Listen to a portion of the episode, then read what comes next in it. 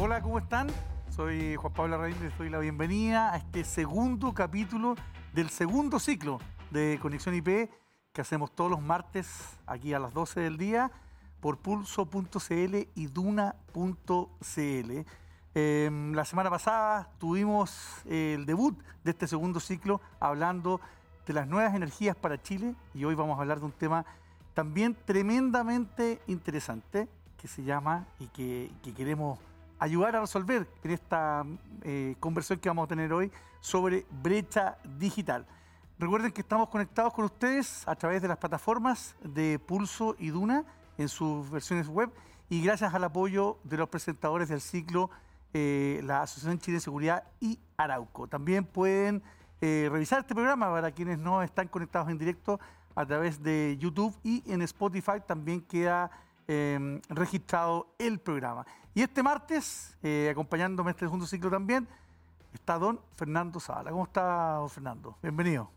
Muchas gracias, señor director. Eh, muy contento de estar aquí nuevamente acompañándolo para seguir con este ciclo de conversaciones muy interesantes de diversa índole, distintos temas de futuro. ¿ah? Hoy vamos a hablar de brecha digital, de cómo vamos avanzando em, y empujando desde el sector público, cómo se está desarrollando el sector privado qué dicen los protagonistas de las industrias y cómo se ve el camino hacia adelante para reducir esta brecha en la brecha digital. Bueno, sin esperar más, presentamos a quienes nos van a acompañar en esta, en conversación. En primer lugar, don Francisco Moreno, subsecretario de Telecomunicaciones, gran amigo además de la casa, abogado de la Universidad Católica, máster en Derecho en Berkeley.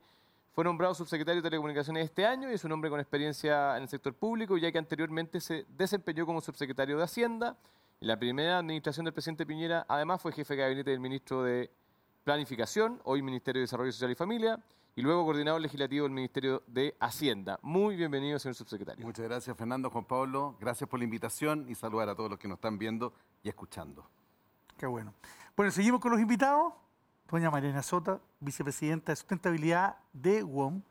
Mariana eh, es abogada de la Universidad de Chile y tiene una amplia trayectoria, a pesar de su juventud de más de 20 años, donde ha trabajado en diversas áreas de asuntos públicos, sustentabilidad principalmente en industrias reguladas. Trabajó antes en la Fiscalía Nacional Económica y fue la primera subsecretaria de Energía en Chile, importantísimo. Y eh, por más de ocho años se eh, desempeñó como vicepresidenta de Asuntos Corporativos de AES en Chile. Desde 2019 es la vicepresidenta de Sustentabilidad de WOM, en donde lidera eh, los equipos legal, de regulación, comunicaciones y asuntos públicos y sostenibilidad de la compañía. Una tremenda responsabilidad, Mariana. Bienvenida. Muchas gracias, Juan Pablo. ¿Cómo están? Fernando y a todos los auditores de Conexión IP. Muy bien. Por último, vamos con un reconocido del sector, ¿eh? Alfie Ulloa, presidente ejecutivo de Chile Telcos, la Asociación de Empresas de Telecomunicaciones. Alfie es economista de origen cubano con estudios de economía en la Universidad de Chile y Políticas Públicas en la Universidad de Harvard. Ha sido economista, director general de Asuntos del Ministerio de Hacienda. Eh, además ha sido consultor del Banco Interamericano de Desarrollo, el BID, del Banco Mundial, la CEPAL y otras agencias internacionales. Y entre 2005 y 2000, perdón, entre 2015 y 2020 se desempeñó como secretario ejecutivo de la Comisión Nacional de Productividad de Chile, donde actualmente es consejero. Es profesor de la Universidad de Chile, Universidad Alberto Hurtado y hoy es el nuevo presidente ejecutivo de la Asociación de Empresas de Telecomunicaciones Chile Telcos. Muy bienvenido, Alfi. Hola, Fernando. Buenas tardes. Juan Pablo, buenas tardes. Saludos a los tele, teleoyentes. Y aprovechamos de saludar a nuestros auspiciadores en la Asociación Chilena de Seguridad. Dejamos los pies en la calle para cuidarte y entregarte todas las herramientas para que tu negocio siga funcionando. Volvamos con todo, volvamos seguros. Súmate a la H. Ante los desafíos del cambio climático, no somos neutrales. Arauco, la primera empresa forestal del mundo en alcanzar la carbono neutralidad. Ya, pues, ahora sí que vamos a partir de inmediato. Su secretario va a partir con usted. Usted es la autoridad aquí, eh, gente muy importante, pero usted es, la autoridad. Y nos gustaría que eh, partiéramos de lo general a lo, a lo más particular. El estado del arte en, en brecha digital. Se habla mucho de brecha digital Creo que el tema de la pandemia también relevó, relevó el punto y creo que hay más conciencia sobre ella. Y nos gustaría que usted nos hiciera un breve barrido de qué es lo que hoy día entendemos por brecha digital y cuáles son los, aspectos que hay que abordar. Sí. Sin duda, Juan Pablo, es un tema importantísimo. Eh, y desde la Subtel, para nosotros es primera preocupación el hecho de generar una inclusión digital real. Y la verdad es que no podemos acercarnos al tema de la brecha digital que existe en nuestro país si no lo miramos en perspectiva. Primero, desde el punto de vista histórico y de la necesidad, y lo hemos señalado en otros episodios de, esta, de este ciclo de conexión IP, de la necesidad de que Chile llegue a buen tiempo a la cuarta revolución industrial, que es una revolución digital. Sucedió que en la primera revolución industrial nosotros llegamos técnicamente con 80, 90 años de desfase. Eso no puede suceder hoy día. Y ese es parte, obviamente, de los desafíos que tenemos como gobierno. Y el segundo punto importante que nos permite hacer una aproximación bien adecuada del tema es lo que ha sucedido en estos 19, casi 20 meses de pandemia. De un día para otro, en marzo del año 2020, nos notificaron que teníamos que quedarnos en nuestras casas, que no podíamos concurrir hasta nuestros lugares de trabajo. Y efectivamente ya existía en nuestro país una, eh, una expansión de Internet, de las telecomunicaciones, yo diría bastante avanzada, sin perjuicio de ello, obviamente, que hemos notado y hemos visto problemas en diversas zonas, en diversas regiones. Entonces, a ese respecto, señalar que hoy día tenemos que mirar este desafío con una mirada distinta. Si en el año 2018, cuando nosotros asumimos el gobierno, un 45% de los hogares de nuestro país tenía internet fijo, hoy día hemos dado un salto a un 61.5%. Y efectivamente se produjo una expansión muy grande durante el año 2020, que fue un año difícil, complejo, donde tuvimos que enfrentar justamente la necesidad de generar conectividad en las casas de las personas. Porque ¿qué es lo que sucedía antes, eh, Juan, Pablo? Básicamente que las personas, ¿no es cierto?, tenían conectividad a través de su teléfono celular, pero lo importante era llegar a un lugar de trabajo donde en una cantidad importante, ¿no es cierto?, de ellos contaban con un Internet de calidad. Y eso un día para otro, obviamente, se, generó una modificación importante. Por lo mismo, nosotros, si bien es cierto, miramos con, em, especial cautela lo que ha sucedido, eh, sí estamos muy optimistas de lo que se viene y lo que ha sido estos últimos 16 meses. En primer lugar, hay que reconocer lo que las empresas de telecomunicaciones han sido capaces en estos meses de poder desplegar. Este aumento de un 23% acumulado eh, justamente dice relación con una muy buena respuesta. Efectivamente, durante los primeros meses de pandemia tuvimos muchos inconvenientes. A nivel de la Subtel recibimos en total entre junio y junio, ¿no es cierto? Junio 2020, junio 2021, alrededor de 101 mil reclamos. Y ya vamos en un año, que es el actual, eh, con un total de 41 mil reclamos. ¿Eso qué quiere decir, Juan Pablo? Quiere decir que efectivamente ha habido una buena respuesta, que vamos aumentando la conectividad y que si ya vamos en un 62% de conectividad fija y por otro lado en conectividad móvil alcanzamos los 20 millones de usuarios, de accesos más bien, ¿no es cierto?, en tecnologías 4G principalmente, pero también 3G, son elementos muy positivos. Ahora, claramente como gobierno no nos podemos quedar ahí. Y es por eso que estamos desplegando desde el 2018, pero con especial fuerza, a partir, ¿no es cierto?, de la época de, de, pandemia, un plan, una matriz digital, que básicamente tiene los siguientes puntos. Primero, estamos desplegando una red de fibra óptica en todo Chile. ¿Por qué? Porque identificamos, a propósito, ¿no es cierto?, del diagnóstico que estamos haciendo, que de las 345 comunas, habían 202, Juan Pablo, que o no tenían un proveedor de fibra óptica o solamente había uno. Por lo tanto, nosotros como Subtel necesitamos, por cierto, de que haya una buena competencia de precios, de modo tal de que siempre el beneficiado sea el, usuario final. Y esto es un trabajo que estamos realizando y que esperamos ya en muchas de las regiones de nuestro país que eh, esté activo el servicio a partir del segundo semestre del próximo año. Desde Arica hasta Puerto Montt. Estamos hablando de 10.000 kilómetros de fibra óptica, sumándole también el proyecto de fibra óptica austral, que está en las últimas tres regiones, eh, son 15 comunas y en total son 3.700.000 las personas que vamos a poder beneficiar. Pero lo relevante es que vamos a ser capaces, tomando en consideración este proyecto de la fibra óptica nacional, la verdadera carretera de esta fibra, de poder llegar a 1.273 localidades a través de un proyecto muy importante que es el proyecto de última milla. ¿Cómo vamos generando conectividad a los rincones más recónditos de nuestro país? Eh, nosotros hemos puesto como subtel eh, el, foco principalmente en las zonas rurales, en las zonas de la periferia urbana, donde sí tenemos muchos inconvenientes. Y gracias a este proyecto entre fibra óptica nacional, llegando a estas 202 comunas, más última milla, vamos a ser capaces de alcanzar esos 2.000, eh, perdón, 1.273 lugares que hoy día o tienen una muy mala conectividad o derechamente no la tienen. Y esto quiero también agregar que hay un proyecto que es clave, Conectividad para la Educación 2030. ¿Cómo nos hacemos cargo de una deuda que teníamos como país? De la perspectiva de poder desplegar Internet de alta velocidad en 1086 establecimientos educacionales, que son todos los establecimientos educacionales subvencionados, ¿no es cierto?, eh, que tienen una matrícula igual o superior a cinco alumnos, que hoy día muchos de ellos, más bien de, de esos 10.086, 2.500, no tenían conexión a Internet y el resto sí tenía, pero obviamente con tecnologías que databan del año 2011-2012. Inauguramos junto con la ministra Gloria Jut hace unas tres semanas atrás en el Colegio Paulo Freire de Cerro Navia el primer establecimiento educacional con Internet de alta velocidad.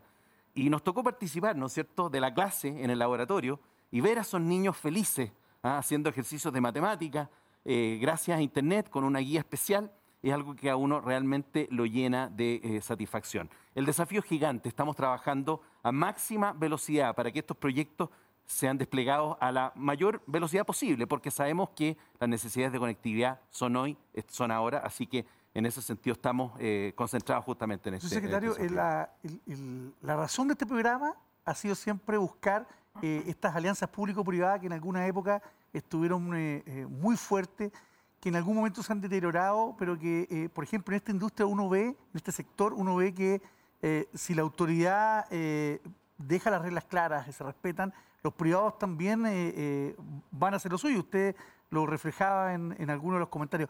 ¿Cómo se puede seguir potenciando eso desde las dos musculaturas, desde el mundo público y del mundo privado, para, para que esta brecha finalmente a lo mejor nunca desaparezca, pero, pero llega a, una mínima expresión. Sí, yo creo que hay un punto muy importante que tú señalas, Juan Pablo, que es el modelo de desarrollo de las telecomunicaciones que ha tenido nuestro país en los últimos 30 o 40 años. Y que justamente va en esa línea, cómo a través de una alianza muy fuerte, público-privada, hemos sido capaces de hoy día ocupar un lugar, un lugar importante desde el punto de vista del concierto latinoamericano.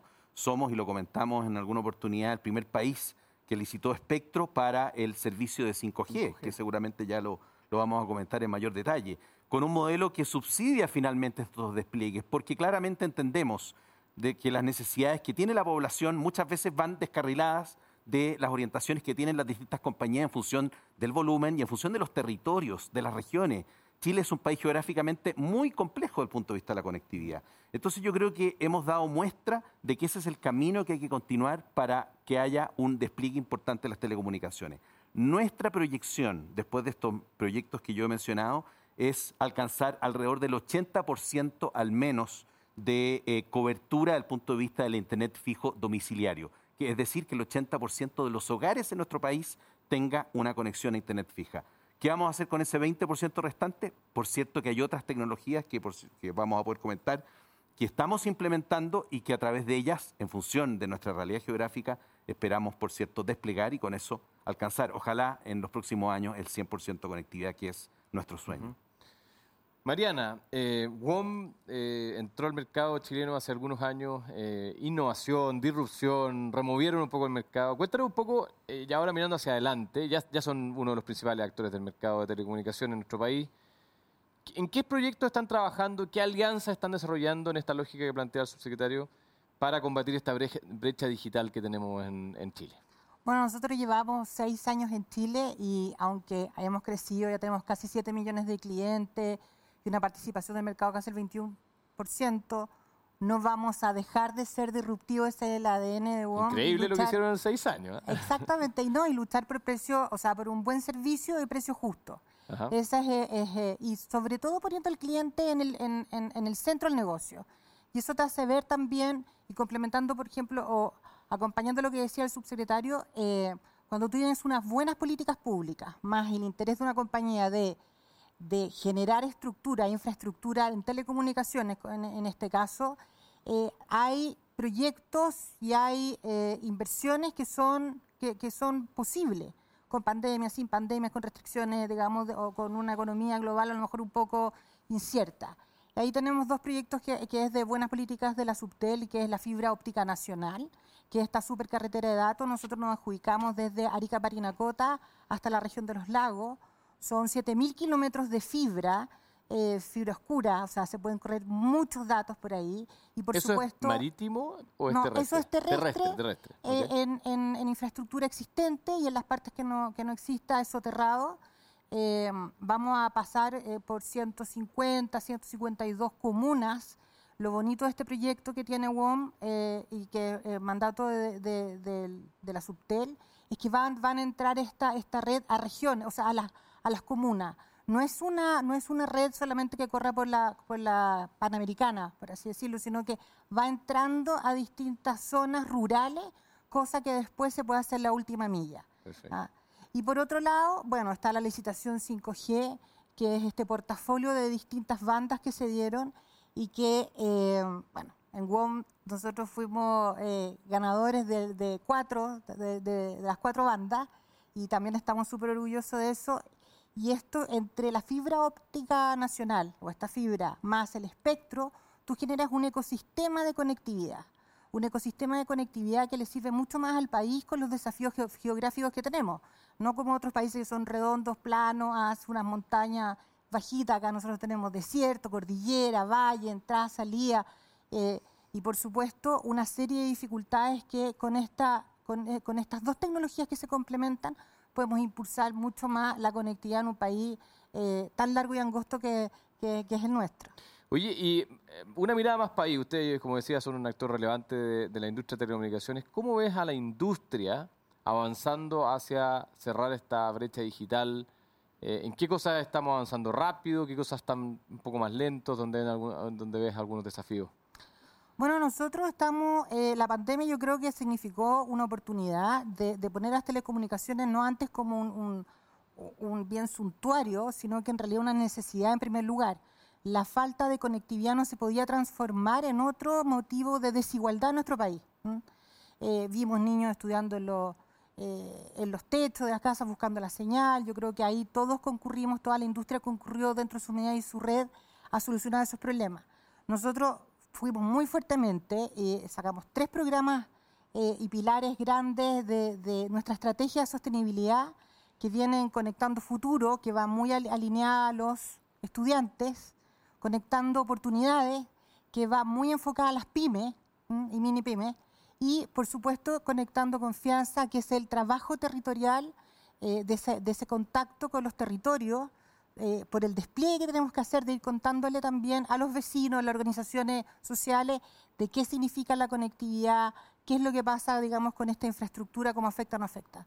Eh, y eso ha traído, digamos, como proyectos, eh, eh, por lo menos a mí el que más me gusta es, o sea, todos me gustan, pero el proyecto de, de locales conectados da muestra de estas alianzas también público-privadas, en la cual nosotros estamos moviendo la economía de barrio, ¿ah?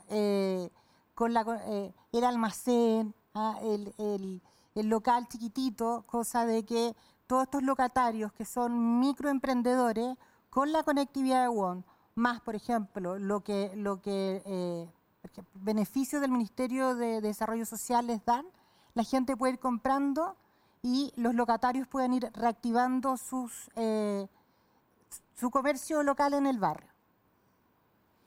Alfie, y la velocidad en la que estamos eh, eh, intentando reducir esta brecha, ¿es la, adecuada? ¿La pandemia no- no- nos ayudó o nos perjudicó ya mirando como, como industria, mirando la respuesta de todos tus asociados?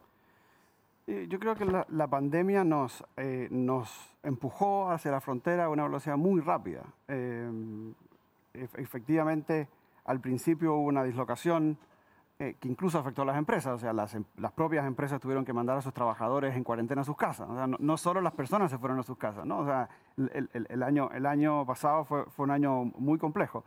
Pero, pero generó varias cosas positivas dentro, dentro de lo negativo. Una es que se aceleró primero el despliegue de la tecnología y lo que hemos visto son números históricos en crecimiento de conexión a nivel de hogares, a nivel de móvil, etc. Pero además, yo creo que junto con el 5G, digamos, se aceleró la importancia de la fibra óptica. Lo que ha ocurrido, la tasa de crecimiento de penetración de la fibra óptica fue del, orden del 90% en tasa de crecimiento. Y si antes de la pandemia teníamos un tercio de los hogares, 27% de los hogares con conexiones fijas de fibra óptica, hoy día pasa el 50%. Entonces, no solo hay nuevos hogares conectados, hogares que estaban conectados saltaron a la última tecnología, que es la fibra óptica, de manera muy rápida. Eso nos permite hoy día estar en el top 10 de velocidad del mundo, en el número 8, contra 180 y un países, medido internacionalmente. Entonces, ese avance hacia la frontera tecnológica fue muy rápido y, en, la, parte móvil, ¿no es cierto? Si uno mira lo, cuánto se demoró el país en traer 3G, era como 5 años, 4G eh, fueron menos de 3 y tanto, ¿no es cierto? Ahora tenemos 5G prácticamente a menos de un año de distancia que lo tengan en Japón, en Corea, en Australia. Entonces, esa brecha, ¿no es cierto? La brecha en la que adoptamos la tecnología de frontera, se ha ido acortando mucho, lo que además, ¿no es cierto?, nos, nos permite eh, adelantarnos en esta revolución tecnológica que hizo el subsecretario en un buen pie. Hoy día tenemos 57 millones de contratos en todo lo que es el sector telecomunicaciones, incluyendo TV pago, telefonía fija, etcétera. 57 millones de contratos. Para 18 millones de personas, o sea, tenemos... Para 18 millones de personas, o sea, eh, eh, claramente es un... No, no, les digo, una, una, vez hicimos la estadística y creo que en dos horas tenemos más transacciones que la banca en un año. ¿ah? O sea, eh, eh, entonces, la pandemia en ese sentido fue bueno porque, y ahora hasta acá hemos hablado mucho de la brecha de cobertura, pero hay una brecha que también es importante, que es la brecha de acceso. Hoy día hay más personas que no pueden conectarse en áreas donde ya hay redes que personas fuera del área de red de cobertura. Hoy día el problema es que la gente no puede pagar el servicio. Es un tema económico, al ¿Okay? Entonces, hemos aumentado, por supuesto, al 60 y tanto por ciento los hogares y vamos a seguir aumentando por la competencia, por los precios, y tenemos los precios más bajos también de la región, etcétera. Pero va a haber un grupo donde se requiere que como sociedad haya un esfuerzo, como lo hubo en agua potable, como lo hubo en electricidad, ¿no es cierto?, del Estado y, del Estado en un acuerdo público-privado. Esa brecha de acceso... Y ahí, hay que estaba apuntando, aprovechemos está el subsecretario, que, al final es el que, te regula. ¿Tú no, cuando pones el agua potable piensas en un subsidio, por ejemplo, para eh, eso? Es un tema que se ha conversado mucho, ¿no es cierto?, de cómo uno hace que las personas que no pueden pagar el costo fijo de conectarse, de tener un plan permanente, digamos, eh, ¿cómo pueden hacerlo? Y hoy día tenemos ejemplos el sector eléctrico es distinto, porque son áreas de concesión, hay subsidios cruzados en el agua y un subsidio directo, ¿no es cierto?, a los hogares de menores ingresos urbanos, más allá del tema rural. Hace muchos años que se viene conversando de un subsidio a la demanda en Chile, existe el subsidio a la demanda en Estados Unidos, en Australia, en Canadá, etc. Em, yo creo que es una discusión que tenemos, vamos a empezar a dar, está en los programas de gobierno de varios de los candidatos, digamos. ¿ah? Eh, em, y, la otra brecha que es la grande es la de uso. Y, en esta todos estamos eh, apuntando también con programas de capacitación, eh, de, promoción del uso de ciertas tecnologías, de educación, de ciberseguridad y demás. Entonces, la brecha de cobertura, de acceso y de uso, esas hay que separarlas porque requieren políticas distintas e impactan a los grupos de manera diferenciada. Oye, vamos a pasar ahora a mirar cómo hacia adelante desde cada uno de sus puestos y, mm, y si, si, ustedes creen que hay que cambiar algunos paradigmas para, para enfrentar este desafío. Como decía Alfie, hay brechas en, en acceso, en, en cobertura, etcétera. Pero quiero partir preguntándole al subsecretario sobre las licitaciones. Primera pregunta, ¿usted considera que el éxito de las licitaciones de espectro va a ser el granito de esta administración en términos de telecomunicaciones? Y, como una pregunta ligada, si es que cree que se puede perfeccionar este mecanismo para seguir mejorando, profundizando la competencia entre los operadores y obviamente reduciendo la brecha digital que se genera de ahí. Sí, bueno, Fernando, el proceso de licitación de espectro para el despliegue de la tecnología 5G, que es la quinta generación en tecnología en telefonía y servicios móviles, efectivamente eh, generó una importante recaudación y eso obviamente siempre va a ser una muy buena noticia para el Estado. ¿ah? Fueron 453 millones de dólares y si lo hacemos comparativo, ¿no es cierto? Desde el año 2001 a la fecha solamente se habían recaudado alrededor de 75, 80 millones de dólares efectivamente ahí hay un hito del punto de vista político. definitivamente. Exactamente, eso fue muy relevante. Eh, sin perjuicio de ello, nosotros creemos que es un elemento importante, pero sin lugar a dudas, eh, donde nosotros esperamos llegar es justamente al despliegue de esta tecnología. Eh, ya lo hemos señalado justamente en, en programas anteriores. 5G no solamente va a ser un cambio desde el punto de vista de mayor velocidad o incluso de mayor capacidad de transmisión y o transferencia de datos, sino que es una tecnología transformacional transformacional porque va a permitir que Chile eh, se suba, ¿no es cierto?, a la revolución digital que hablábamos, desde el punto de vista del Internet de las cosas, del punto de vista del Big Data, del Machine Learning, de una serie de tecnologías que efectivamente nos van a cambiar la vida. Estamos con un problema muy complejo desde el punto de vista de cambio climático. ¿ah? Y cómo dentro del proceso de licitación, ¿no es cierto?, y ahí la, eh, va a un, un socio estratégico desde el punto de vista, ¿no es cierto?, al haberse adjudicado la banda de 700 MHz, el hecho de contar con 366 localidades donde vamos a poner a disposición de las personas conectividad de 4G avanzado. Y al mismo tiempo, y acá enlazo con el tema del cambio climático, estamos considerando 2.100 sistemas de agua potable rural, algo que obviamente nunca se había considerado. Entonces, hay una visión desde el punto de vista de política pública y lo que fue justamente ese proceso de licitación que yo considero especialmente novedoso. Ahora vamos a tener estos 2.100 sistemas de agua potable rural con sensores que nos van a permitir hacer una mejor administración del recurso hídrico, generar información, en fin, una serie de cosas que eh, nosotros miramos eh, con, una visión muy positiva. Ahora, sí podemos siempre mejorar el diseño y el modelo. ¿ah? Y acá aprovecho de, tomar un punto muy importante que señalaba Alfi. Yo creo que estamos en un punto de inflexión en términos de que estamos generando en este gobierno una conectividad y un despliegue sumamente relevante. Y eso va a ser, sin lugar a duda, durante los próximos años y se va a generar seguramente el espacio a nivel parlamentario o de gobierno para que se genere un análisis respecto eh, de pasar desde un subsidio al despliegue al subsidio a la demanda. ¿ah? Somos un país que se ha caracterizado por darle una mano a aquellos sectores que, están, mm, que tienen mayores complicaciones desde el punto de vista eh, económico y sin lugar a dudas se ha hecho ¿ah? con el agua potable y con otros sectores que hoy día son fundamentales. Consideramos el Internet como un servicio básico, sin lugar a dudas. Y en esa línea, eh, hace algunos años, en el ámbito de la energía, la Comisión Nacional de Energía decidió cambiar un poco las reglas del juego en términos de licitaciones y yo creo que generó algunos cambios que pueden ser positivos. La matriz eléctrica de este país, bueno, es innegable que ha cambiado. Em, ¿Ustedes creen, usted cree que debiera analizarse algún cambio en las reglas de cómo se generan estas subastas públicas de manera a incentivar algún tipo de opción tecnológica o de entrar eh, a combatir específicamente los problemas que se mencionaban eh, anteriormente? Yo creo que nosotros estamos frente a una industria que es especialmente dinámica. ¿ah? Eh, la palabra convergencia yo creo que es un principio básico ¿ah? respecto al cual se pueden realizar futuras modificaciones. Es parte de nuestro trabajo diario y cotidiano hacer el análisis correspondiente. ¿Cómo vamos a generar mayor competencia para efectos prácticos de que haya una disminución de precios? Y yo creo que, sin lugar a duda, lo que hemos visto durante los últimos años es una prueba de que tenemos un sistema, una industria las telecomunicaciones especialmente sano en nuestro país, que ha posibilitado que Chile tenga hoy día un liderazgo, pero ese liderazgo obviamente hay que mantenerlo. Y acá, sin lugar a duda, yo creo que hay un tema fundamental desde el punto de vista de las garantías y las certezas que tenemos que darle, por cierto, a los inversionistas extranjeros y también a los nacionales para que estos despliegues continúen en el tiempo ¿ah? y, que alcancemos, ojalá, como decíamos hace un rato atrás, este 100%, el sueño del 100% de conectividad. Vamos muy bien encaminados ¿ah? y respecto a las instancias de decisión de país que tenemos próximamente, es muy relevante considerar este tipo de temas y el éxito que ha tenido la industria de las telecomunicaciones en nuestro país, nunca dejando, por cierto, los desafíos que estamos enfrentando. Mariana, el subsecretario lo ha nombrado varias veces el, el proyecto de fibra óptica nacional.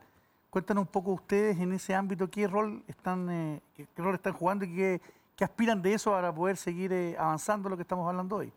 Bueno, es, es el, proyecto Fibra Óptica Nacional eh, que, tiene, que fue adjudicado a UOM el año pasado. Son cinco macrozonas que van desde Arica Parinacota hasta el sur, hasta la región de, Los Ríos. pasamos por 150 comunas, que es, es un proyecto como, yo digo, como araña, que se va metiendo en las regiones.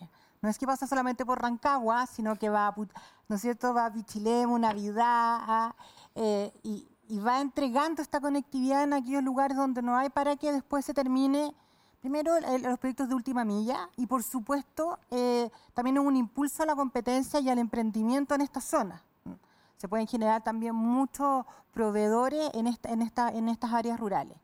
Eh, es un proyecto, además, que se encaja súper bien con eh, y se complementa con este ecosistema de, eh, eh, de conectividad que, viene con la licitación 5G y pone, yo creo que a Woman en, una posición también no solo de entregar, no solo estamos mirando el mercado de entregar servicios de telecomunicaciones para el usuario final, sino también establecer una estructura, ¿ah? esta es como una supercarretera, una estructura al servicio del país para que otros sectores de la economía se vayan em, eh, aposando. La acuicultura, la minería, los forestales, etcétera. O sea, con, dejando estructura establecida, también tú vas potenciando una serie de otros sectores de la economía que, que tienen también las grandes ventajas del 5G. Eh, la, ciudad, la ciudad inteligente o, el Internet de las cosas y por supuesto también la telemedicina, que, que en un país como el de nosotros, pucha que es interesante y que, y que es beneficioso para las personas potenciar la telemedicina en sectores sobre todo rurales. Esa eh, es como este proyecto que ya estamos eh, en camino, ya, ya va en implementación y que esperamos que esté disponible para el segundo semestre del próximo año. Y es muy importante también de lo ver de la sostenibilidad del negocio en, distintas partes y por supuesto hay un, hay un tema yo creo que tomando la pregunta de Fernando es también las, las telecomunicaciones, cómo nos preocupamos del uso de la energía. 5G ah, puede traer un mayor uso de la energía y creo que ahí también hay un desafío de, de, de todas las telcos de hacer un uso racional y un uso renovable, por supuesto, de energía por el despliegue y por, y por todo el consumo tanto de, la, de la industria para entregar la conectividad como también de los ciudadanos. Yo creo que ahí también es un, factor bien relevante de, de, hacer el llamado y también preocuparnos de un uso responsable de la energía. Ustedes han estado trabajando con la academia, con las universidades en este, en este tema. ¿Qué es lo que buscan en eso? Porque desde el punto de vista técnico ustedes tienen el, tienen el conocimiento, tienen el background, tienen a los, a los profesionales, pero ¿qué buscan con las universidades en este ámbito eh, para seguir avanzando? Bueno, yo creo que el 5G, no sé, no nos podemos imaginar todas las ventajas reales de lo que, de lo que nos puede dar. Y uno de, de las iniciativas también que tuvo Subtel es cuando con el lanzamiento, digamos, de las bases de licitación el año pasado fue abrir estos campus 5G con distintas universidades. Nosotros hicimos un convenio que lo celebramos hace dos semanas atrás. Eh, y que fue con la Universidad de Concepción, un campus 5G, eh, en que bueno, el lanzamiento nos acompañó el subsecretario, también la ministra, lo hicimos con los Jaivas, que no tocaban desde la pandemia, 40 Qué maravilloso, además. Claro, en, la, en, la en la biblioteca, mirando hacia el Prado Central, eh, probando la tecnología 5G, en donde ellos tocaban eh, más, más separado, pero sin, sin desacoplar todo lo, sin ningún cable además, todo el recital que se dio hacia el otro, el otro lado del campus. Este es eh, el campus 5G con la Universidad de Concepción, que es el único, digamos, laboratorio outdoor, o sea, toda la señal hacia afuera. Y el desafío, los tres pilares que tenemos con la universidad es no solamente que quede en Concepción, sino en Chillán, y en la sede de Chillán y en la sede de Los Ángeles, es buscar, por ejemplo, hacer desafíos desde la industria, desde WOM, hacer desafíos para que los estudiantes vayan resolviendo dificultades, desafíos, uso, también hacer, también seguir impulsando el emprendimiento y, por supuesto, eh, la generación de talento. La generación de talento no solamente con mujeres, con muchas más mujeres en, telecomunicaciones, sino también con aquellas facilidades eh, que puedan tener los, los ingenieros en informática en todas sus versiones, en torno también a mirar sosteniblemente eh, una carrera a lo mejor o una, una tecnología que puede ser un poco más dura, pero que tenga, que vaya incorporando todas las necesidades o, digamos toda la visión de, la sociedad en que estamos hoy en día. Oye, Alfi, ¿Cuáles son hoy día las principales trabas? Usted, se habló antes de la colaboración público-privada, tú mencionaste algunos proyectos que, o desafíos, que, pero, ¿dónde están las trabas hoy día que, se, que están obstaculizando el trabajo conjunto que hacen las empresas, el sector privado con el regulador? ¿Y qué es lo que más apremia avanzar hoy día? Lo de siempre, ¿no? La eficiencia, la, eh, estar en tiempo y espacio real simultáneamente. Eh, para no sonar crítico, digamos, hay un, estudio de la, de, la, OCDE que analizó a Chile de los últimos 10, 15 años, ¿no? Y, la recomendación es la misma en este sector que probablemente hay en otras, con la dificultad de que el despliegue es muy territorial. Entonces, mm, con, la subtela hay un trabajo permanente y sistemático, digamos, pero después hay que bajar al gobierno regional, a la alcaldía, entonces hay que presentar, el, hay que presentar una carpeta, algunas alcaldías tienen un criterio, otras tienen otro, algunos tienen... En papel, nada Algunos tienen intención de facilitar ese despliegue, ¿no es cierto? Las compañías han recibido llamadas de alcaldes diciéndole, oiga, quiero que mi comuna sea comuna del futuro para que la gente venga, ¿no es cierto? Salga de Santiago y venga a vivir acá y teletrabaje. Otros hace cinco años que no autorizan el despliegue de una infraestructura. Entonces, eh, eh, hay, hay, problemas, ¿ah? hay problemas ahí que son, como les digo, ya del engranaje más, más, pequeño. Y la, bueno, por supuesto que hay mucho trabajo en, coordinación con la Subtel y ahora también, por ejemplo, con los gobernadores. Ahí hay, hay un desafío importante, ¿ah? de, de, desplegar la antena, de romper la acera, de pasar el ducto. E, e, esa parte ah, eh, afecta harto. Ahí hay un tema adicional que, nos ha venido pegando eh, muy duro, que es el, son los actos de vandalismo sobre las redes. Ese ha sido, ese ha sido un, ¿Eso en los últimos dos años? O, en los últimos dos años ha sido a escala pandémica, ¿ok? O sea, eh, eh, 5.000, 6.000 casos que tenemos registrados. No, no, solo las grandes, piensen que hay cinco o seis empresas grandes en este mercado, pero hay más de 86 pequeños proveedores de Internet o de televisión de cables regionales que tienen 15.000, 20.000 en Papudo, en Chiloé, etc. ¿no? Eh, la afectación es muy, muy grande. Eso se ha transformado en un dolor de cabeza, que deriva, ¿no cierto? chupa recursos y desvía mucho, mucho, mucho capital eh, humano y demás que debería estar en el despliegue. Yo, creo que ese, problema, ese problema es, es, el principal. El resto de las cosas se pueden trabajar, hay mecanismos y, y lo estamos haciendo sin mayores dificultades. Oye, y mm, ciberseguridad, porque estamos hablando de despliegue de redes, de conexiones, todo el mundo conectado online, digamos. ¿Ustedes ven un problema em, en la capacidad que tenemos como país, como industria, em, de hacer frente a los desafíos? Hoy día leía, eh, creo que el año pasado hubieron algo así como, no sé, un número gigantesco, 5 mil millones de ataques de ciberseguridad, una cosa eh, que es difícil, em, digamos, entenderla. Entonces, eh, ¿cree usted que se puede transformar en un problema para avanzar en digitalización de la actividad económica y de la vida en general? Yo, creo que sí, yo creo que una brecha de la que no hemos hablado, ¿no es cierto?, es la brecha entre el mundo virtual y el mundo real. ¿okay? Ah, para poner un ejemplo nomás, eh, eh, algo donde creo que deberíamos avanzar más rápido. Autenticación. ¿okay? O sea, licitamos el nuevo concesionario para el registro civil, pero no tenemos un root digital. ¿okay? Entonces hoy día no sabemos que la persona que está haciendo hay fraude, ¿cierto? Hay problemas de edad. Yo fui al cine con mis hijos, no me dejaron entrar a ver 007, 14 años, ¿cierto? Porque tenían 13. Pero pueden llegar a la casa y en un canal de streaming ver una serie coreana extremadamente violenta, ¿no es cierto? Porque el sistema no discrimina. Entonces tenemos en el mundo real cosas que no tenemos en el mundo virtual. Y en el mundo real tenemos un montón de mecanismos que garantizan la seguridad y en el mundo virtual menos.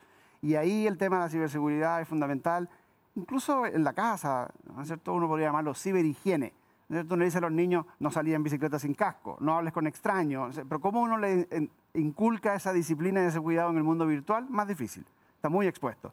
Eh, eh, eso a nivel, a nivel de hogar. A nivel país, obviamente, no sé, la, red 5G de Codelco que maneja sus camiones teledirigidamente, evidentemente, ¿no es cierto?, podría ser flanco de cualquier ataque. O la banca, ¿no es cierto? Lo hemos visto, le pasó no, Se habla de telemedicina. La telemedicina, ¿no es cierto? Entonces, claramente ahí hay, ahí hay harto que avanzar. Hay la intención, hay en el, en el Senado, ¿no cierto? El senador Kenneth Pugh es un, es un, ah, es, un insistente ah, eh, vocero a propósito de ese tema. La banca tiene problemas, o sea, todo el mundo ve esta, esta necesidad, estamos estructurándolo. Hay, hay provisión, o sea, hay una solución privada a este problema público. Hay montones de empresas que se dedican a dar servicios de ciberseguridad y eso funciona y la gente puede estar tranquila, ¿no es cierto?, de que sus sistemas están protegidos. Pero, pero desde el punto de vista de la institucionalidad, ¿no es cierto?, todavía tenemos, tenemos una brecha, por usar esa palabra, donde, donde definitivamente hay que trabajar con el Congreso y con el Ejecutivo en, cerrar. Antes de ir a la, última parte de este bloque, los invito a que nos hagan llegar sus preguntas a través de la plataforma Zoom, a quienes están conectados en el, en el chat de Zoom, y también eh, por las redes sociales de Conexión IP, tanto en Instagram como en Twitter para cualquiera de nuestros tres invitados.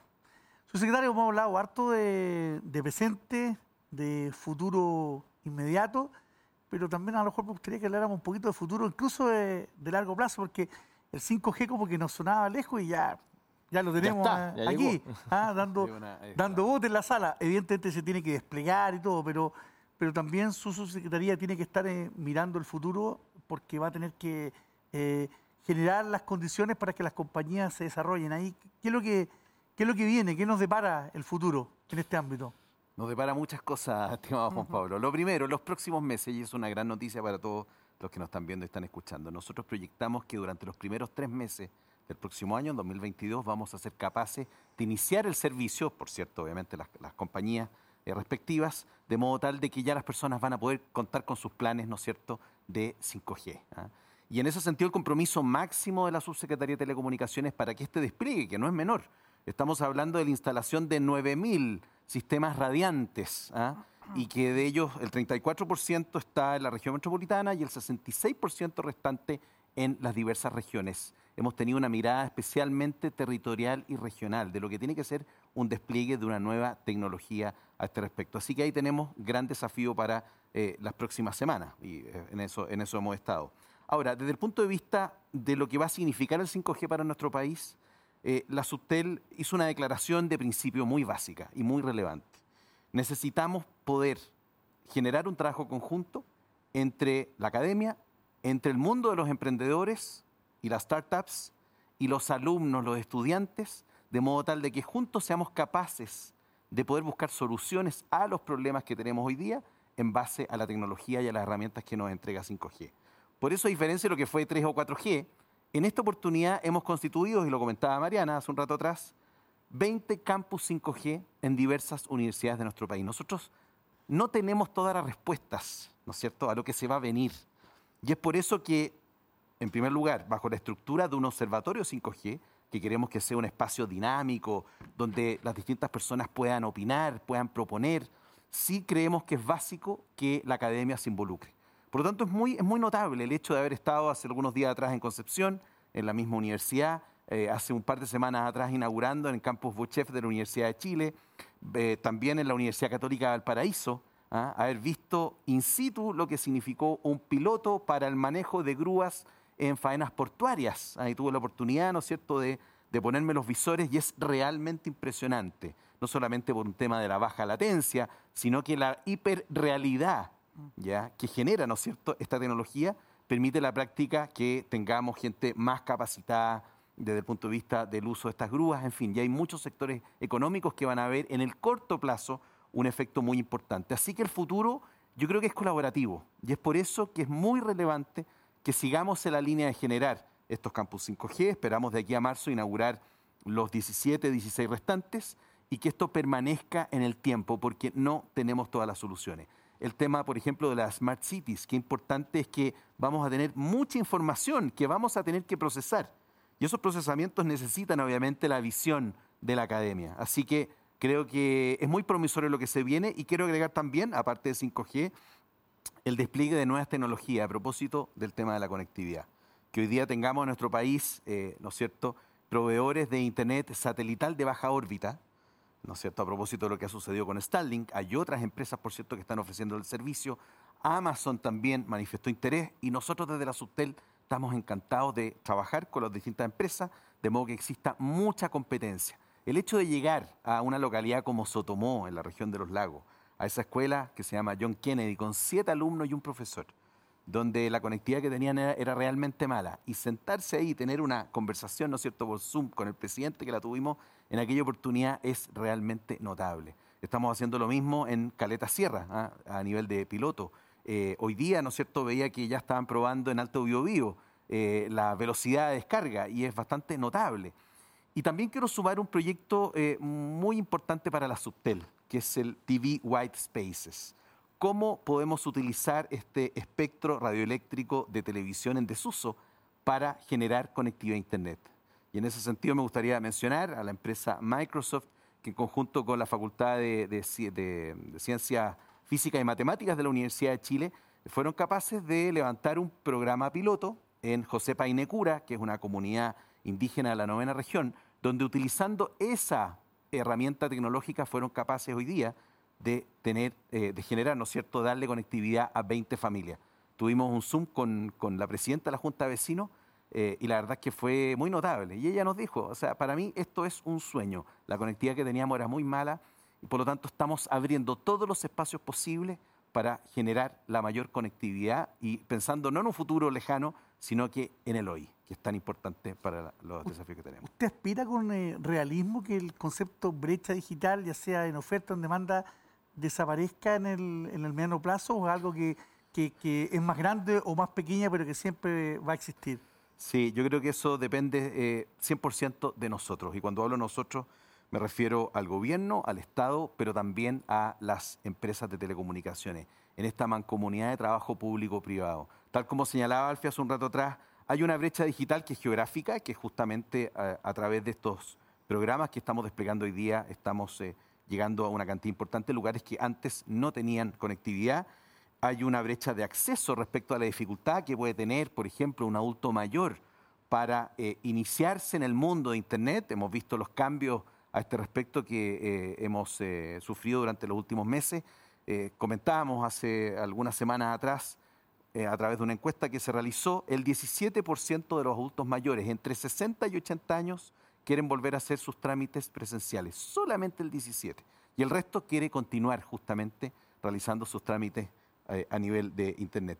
Y el otro es la brecha de la calidad. Y en ese sentido yo creo que tenemos una agenda regulatoria importante a propósito de la ley eh, de velocidad mínima de Internet.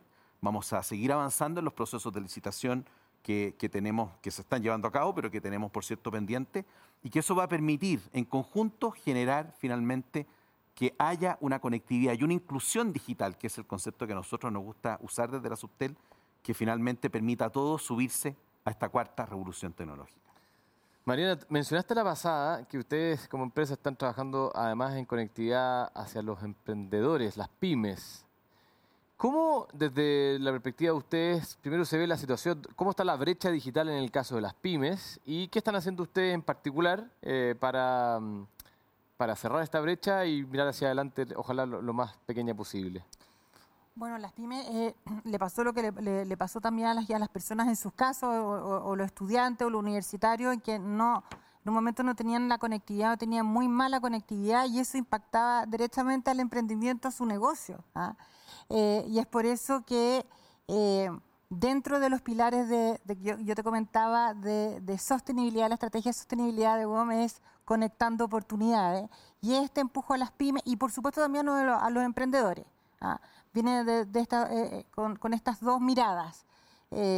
a las pymes conectarla, entregarle una conectividad, una buena conectividad, también capacitarla. Nosotros estuvimos trabajando el año pasado harto con Innova Santiago con todos los emprendedores de, de, de, Innova Santiago que tienen en, cursos de capacitación de cómo podían eh, entregar su servicio, su orfebrería, sus productos a través de un marketing eh, en Instagram, en alguna red social.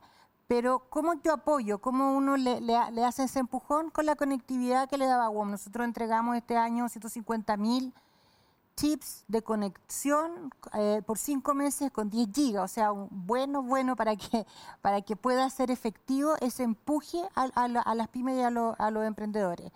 Eh, y con un proyecto en general que se llamaba Movidos por Chile, entonces tanto organizaciones civiles, eh, organizaciones como Innova Santiago podían postular a estos chips y nosotros le vamos dando no solamente acompañar, acompañándolo la conectividad, sino que en aquellas herramientas de, poder hacer este marketing directo.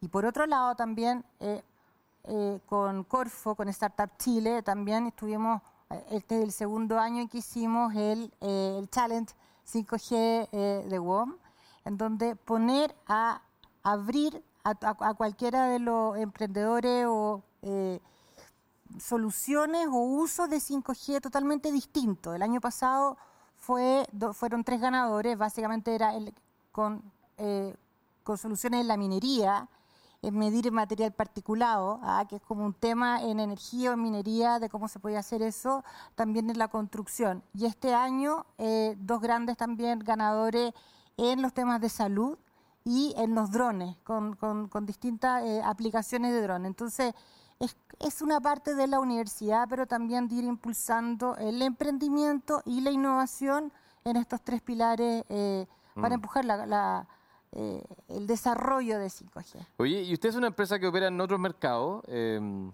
con, con, éxito, entiendo, están en otros países de Latinoamérica y en otros países del mundo.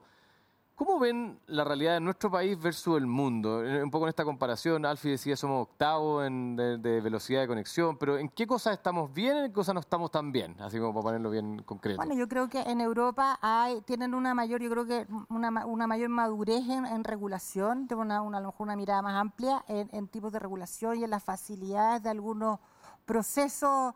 Acá yo creo que no es de Chile, yo creo que, bueno, yo soy abogado, así que me puedo echar la culpa, somos bastante leguleyos, ¿no es cierto? Hay harto abogado aquí en la mesa. hay, varios abogados. Así que es bien difícil explicar de repente los procesos de una licitación o, otras entidades que no sea el regulador en que, están en, la tramitación, digamos, de tanto de, una licitación como de un permiso para, para una antena. Eh, pero sí creo, por ejemplo, comparativamente que nosotros pudimos tomar la vanguardia en Chile eh, con la licitación 5G en la región.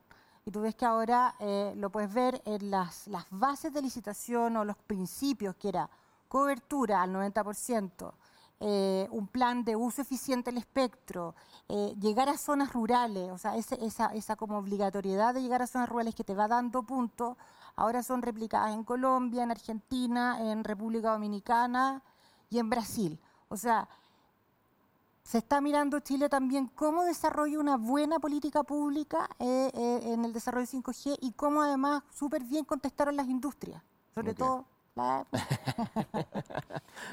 bueno, yo les dije en esta última... ¿Quieres complementar, Fernando? Porque, porque el, eh, yo, creo que en muchos aspectos Chile está mucho mejor. ¿okay? Incluso mejor que Alemania, ¿no es cierto? Yo leía ahora sobre el uso del fax en Alemania, ¿ok? Eh, y cómo dependen muchos del gobierno alemán todavía en el uso del fax, que yo no sé si alguien tiene un fax funcionando últimamente, digamos, pero... Eh, eh, y es, en, parte tiene que ver con el federalismo regulatorio, que distintas provincias o estados tienen distintas cosas. En muchos aspectos, voy a insistir porque estamos chochos con el tema del que estamos top 10 en velocidad. El siguiente país latinoamericano después de nosotros es Panamá en el 35 y Uruguay, que está de moda y que lo ponen de ejemplo, está 60 puestos más bajos que nosotros. ¿okay? Entonces, eh, y, ya no digo en precio y un montón de cosas. Yo, yo creo que lo que falta es que esto se transforme en lo productivo. ¿okay? Eh, eh, porque más del noventa y tantos por ciento de las pymes tienen internet, pero para la página web, que mm. está muy bien porque es un marketplace, pero de ahí al internet de las cosas, a la digitalización, a los algoritmos, a la, productividad, ahí hay un salto, yo mm. creo que ahí estamos lejos de Europa, mm. ¿okay? donde hace falta capacitación, o sea, esta parte del uso estamos mal. O sea, tenemos, ahora tenemos redes espectaculares desplegadas, pero poco uso de esa potencia que está instalada. Yo te voy a hacer una pregunta al público, pero algo ya la, abordaste, ahora a ver si te pudieses complementar un poquito más. Bernardo eh, Vera de Concepción dice, ¿qué reformas quedan pendientes todavía?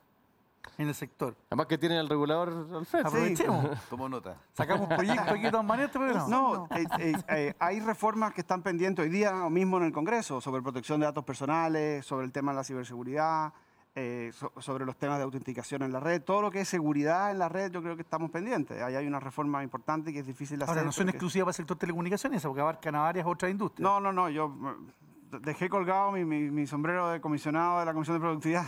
No quiero hablar de eso ahora, quiero hablar de esto, eh, donde, donde, yo creo que, donde yo creo que el regulador ha sido un aliado del país en esto.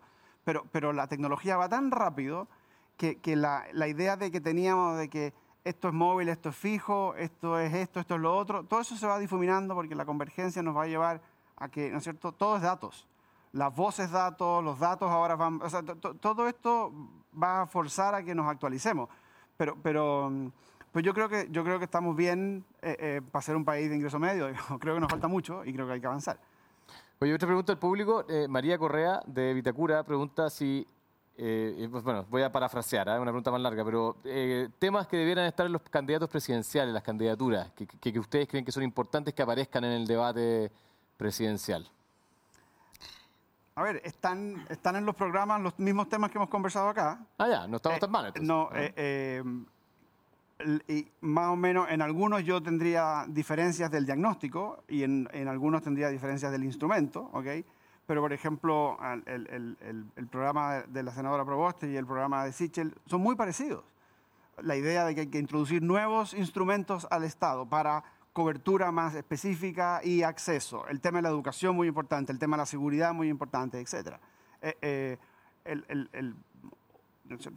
en, otros ¿no es cierto? programas, en el programa de Boric en particular, la idea de la brecha de acceso se suple con, con, la idea de una empresa estatal, que me parece que parte de un mal diagnóstico de pensar que lo que se necesita es más despliegue de infraestructura, cuando en verdad no es eso. las personas están en zonas con cobertura pero no pueden pagar el servicio. Entonces, eh, al menos el diagnóstico está bien y yo creo que transversalmente la sumatoria de todos los programas es bien bueno. Cada uno en particular tiene, tiene su Cherry picking de cada programa eso claro. Y yo creo que también de estructura podría también haber una superintendencia eh, de telecomunicaciones. Es un proyecto de ley que está realizándose en el Congreso. Eh, siempre es bueno tener al regulador y después al que supervisa ¿ah? en dos instancias bien claras con, con facultades, que yo creo que eso también podría ser un avance en, de las políticas públicas. En, porque ese proyecto tiene algunos años ya, entiendo. ¿En, qué está? Así es, así es. Sí, me voy a colgar de una parte de la pregunta porque no puedo, obviamente, hacer comentarios respecto a los programas de gobierno, pero sí quiero... Por eso leí la pasada con el proyecto. Ah, no, quiero, quiero acá eh, relevar dos puntos. Primero, eh, el proyecto de ley de protección de datos personales, que es clave, lleva en el Congreso Nacional al menos desde el año 2014. Eh, entonces, la verdad es que ahí tenemos una deuda país muy importante. Está en su segundo trámite. Nosotros esperamos como Subtel que de aquí a marzo, al 10 de marzo del 2022, pueda ser aprobado. Ya hace algunas semanas atrás se presentó el proyecto de ciberseguridad. Hay un comité interministerial, nosotros participamos. Hay un CECID que está 24-7 analizando los distintos fenómenos, pero es verdad que tenemos ahí, desde el punto de vista regulatorio, un espacio importante donde seguir creciendo. Desde la subtela, a propósito de la licitación de 5G, nosotros eh, dictamos un reglamento, ¿no es cierto?, un instructivo en relación a, ciberseguridad y 5G respecto a lo que se viene. Yo creo que es importante tenerlo, tenerlo en consideración. Y respecto al tema de la Superintendencia de Telecomunicaciones, efectivamente es un proyecto que está en segundo trámite, no ha tenido movimiento durante el último tiempo eh, y sin lugar a duda es uno de los desafíos desde el punto de vista regulatorio que tenemos. Hoy día como Subtel estamos concentrados 100% más que en la problemática, en la solucionática.